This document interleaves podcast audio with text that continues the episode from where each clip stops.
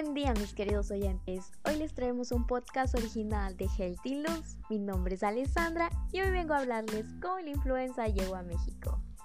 Pues bueno, como bien sabemos, hoy en día estamos viviendo bajo la amenaza mundial de una nueva pandemia, que es el coronavirus. Pero, ¿alguien recuerda cómo hace 11 años vimos igual una pandemia que fue ocasionada por la gripe porcina H1N1? Que es una infección respiratoria aguda muy contagiosa. Como bien sabemos, esta enfermedad comenzó a finales de abril del año 2009, queridos oyentes, lo cual provocó un número bastante elevado de demandas a los laboratorios por la entrega de diagnóstico y resultados de esta enfermedad. De hecho, este año el sector salud y sus laboratorios oficiales trabajaban 24 horas al día los 7 días de la semana con la finalidad de diagnosticar el virus a tiempo. Un ejemplo de estos laboratorios es el Instituto Mexicano de Diagnóstico y Referencia Epidemiológica, que se dice que trabajaba 24 horas al día los 7 días de la semana, sin un fin de descanso con tal de diagnosticar esta enfermedad.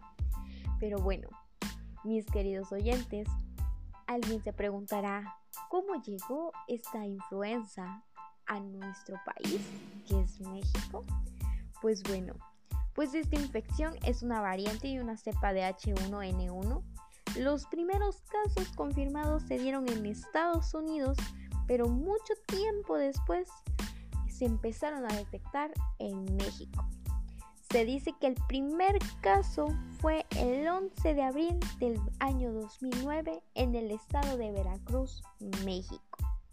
Fue así como esta gripe se fue propagando poco a poco y para el 11 de junio del 2009 la OMS había declarado la gripe A H1N1 como una pandemia porque ya se empezaban a registrar más de 30.000 casos en 74 países.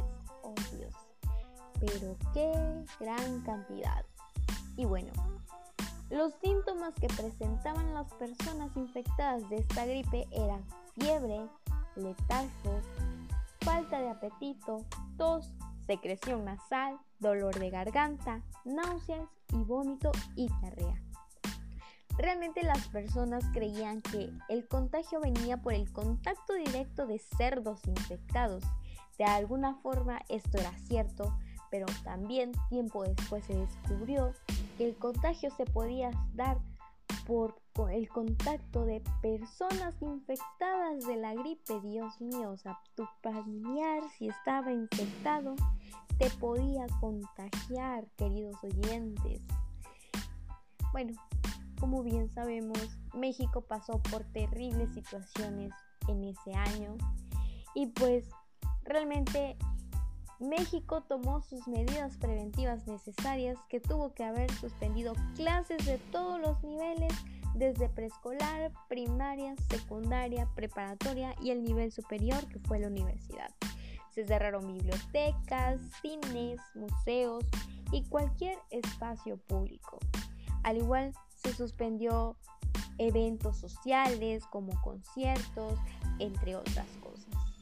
Y bueno, también dio un comunicado por el Armando Quintero, que es el secretario, bueno, en ese entonces, informó que era obligatorio que los conductores de taxis, microbuses y demás transportes metropolitanos utilizaran cubrebocas y guantes.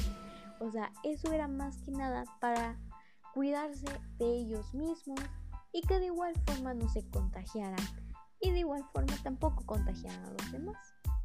Y bueno, queridos oyentes, realmente este año murió mucha gente, no tanto como el COVID, pero sí, también hubo una mayor parte de muertes en el 2009.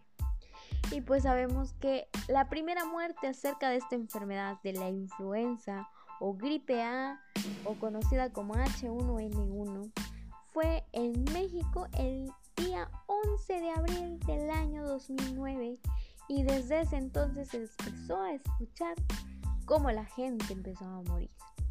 Y pues esta enfermedad realmente no ha finalizado, hasta el día de hoy se conocen todavía casos frecuentes de influenza. Pero pues la OMS había finalizado la pandemia de esta influencia el 10 de agosto del 2011. ¿Se imaginan? Dos años con esta enfermedad. ¿Será acaso que el COVID también durará dos años? ¿O tal vez más? Bueno, pues no lo sabemos aún. Pero, queridos oyentes, cuídense, quédense en casa, cuiden a sus familiares, quiéranse, no salgan, no vayan a antros y quédense en casa. Y pues bien, esto es todo por el día de hoy, mis queridos oyentes. Síganos en nuestras redes de Facebook, estamos como Healthy y en nuestra red de Instagram que estamos como Healthy-Loon7. Para más información, si desean buscar